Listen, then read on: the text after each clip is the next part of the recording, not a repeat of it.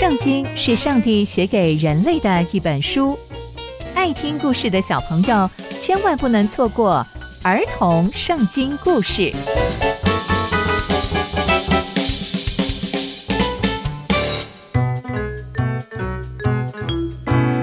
各位亲爱的大朋友、小朋友们，大家好，我是佩珊姐姐。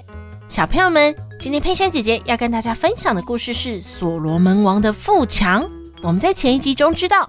所罗门王真的是一位充满智慧的君王，可以明辨是非。这啊，都是因为上帝赏赐给他的智慧跟聪明。那接下来，所罗门王又会遇见什么样的挑战呢？或者是又会发生什么样的事情呢？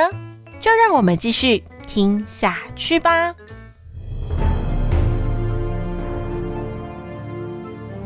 所罗门王开始统治以色列国之后呢，他首先安排了许许多多的官员，像大家还记得撒督的儿子亚撒利亚做祭司，还有啊示沙的两个儿子以列和列和亚西亚做书记，还有他找了非常多的人来成为他的臣仆，他又在全以色列立了十二个官员。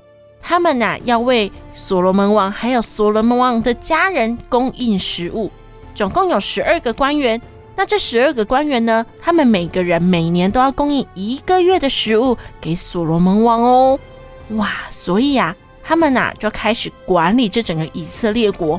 那以色列国呢，就越来越有钱，越来越强，因为所罗门是一个非常非常有智慧的王。而且啊，犹大人跟以色列人非常非常的多，多到什么程度呢？像是海边的沙那么那么的多，他们呐、都吃喝快乐，所以可以说以色列国现在可是风平浪静、安居乐业的好地方哦。所罗门王啊，统治以色列国，从大河到非利士地，直到埃及的边界。这些国家在所罗门还在世的时候，全部都向他进贡，也都服侍他。所以我们可以知道，所罗门王对于统治国家这件事情是非常非常厉害的。那所罗门呢？他每天的食物啊，竟然是细面粉五千公升，跟粗面粉一万公升，而且还要肥牛肚十头，还有草场的牛二十头，还要一百只的羊。此外啊，还有鹿，还有羚羊，还有很多很多的家禽类。哇，你就知道他的皇宫里面住了很多很多的人，所以啊，他们每天需要的食物也非常非常非常的多。在那个时候，所罗门、啊，还有四万匹马，还有骑兵一万两千人，所以他的军队也是非常非常的强盛哦。神呐，赐给所罗门王智慧，还有极大的聪明跟广大的心，好像海边的沙那样无限无量。所以他非常的聪明，非常的有智慧，而且他非常的懂得如何带领这个国家继续前进。上帝给他的智慧呢，是大过所有东方人的智慧，也大过埃及人的一切智慧。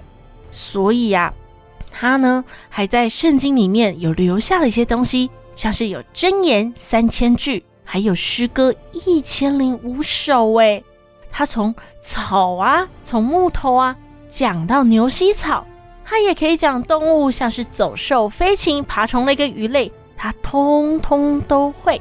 所以万族啊，还有地上所有他的其他的列邦列国，他们所有人只要听到所罗门王的智慧，他们都非常非常的佩服。这就是所罗门王的智慧，这也是他统治以色列国富强的秘密。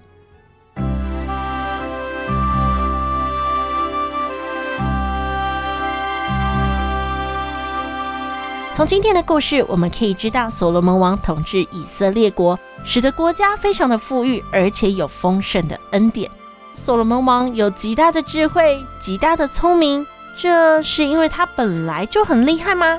不是的，是因为有一位爱所罗门王，更是爱以色列百姓的上帝，所以他们才得以享受这安居乐业的日子，而且是恩典满满的日子。那所罗门王接下来会发生什么样的事情呢？以色列国如今这样平和，以色列百姓是否就此跟随上帝不偏左右呢？刚刚冰山姐姐分享的故事都在圣经里面哦，期待我们继续聆听上帝的故事。我们下次见喽，拜拜。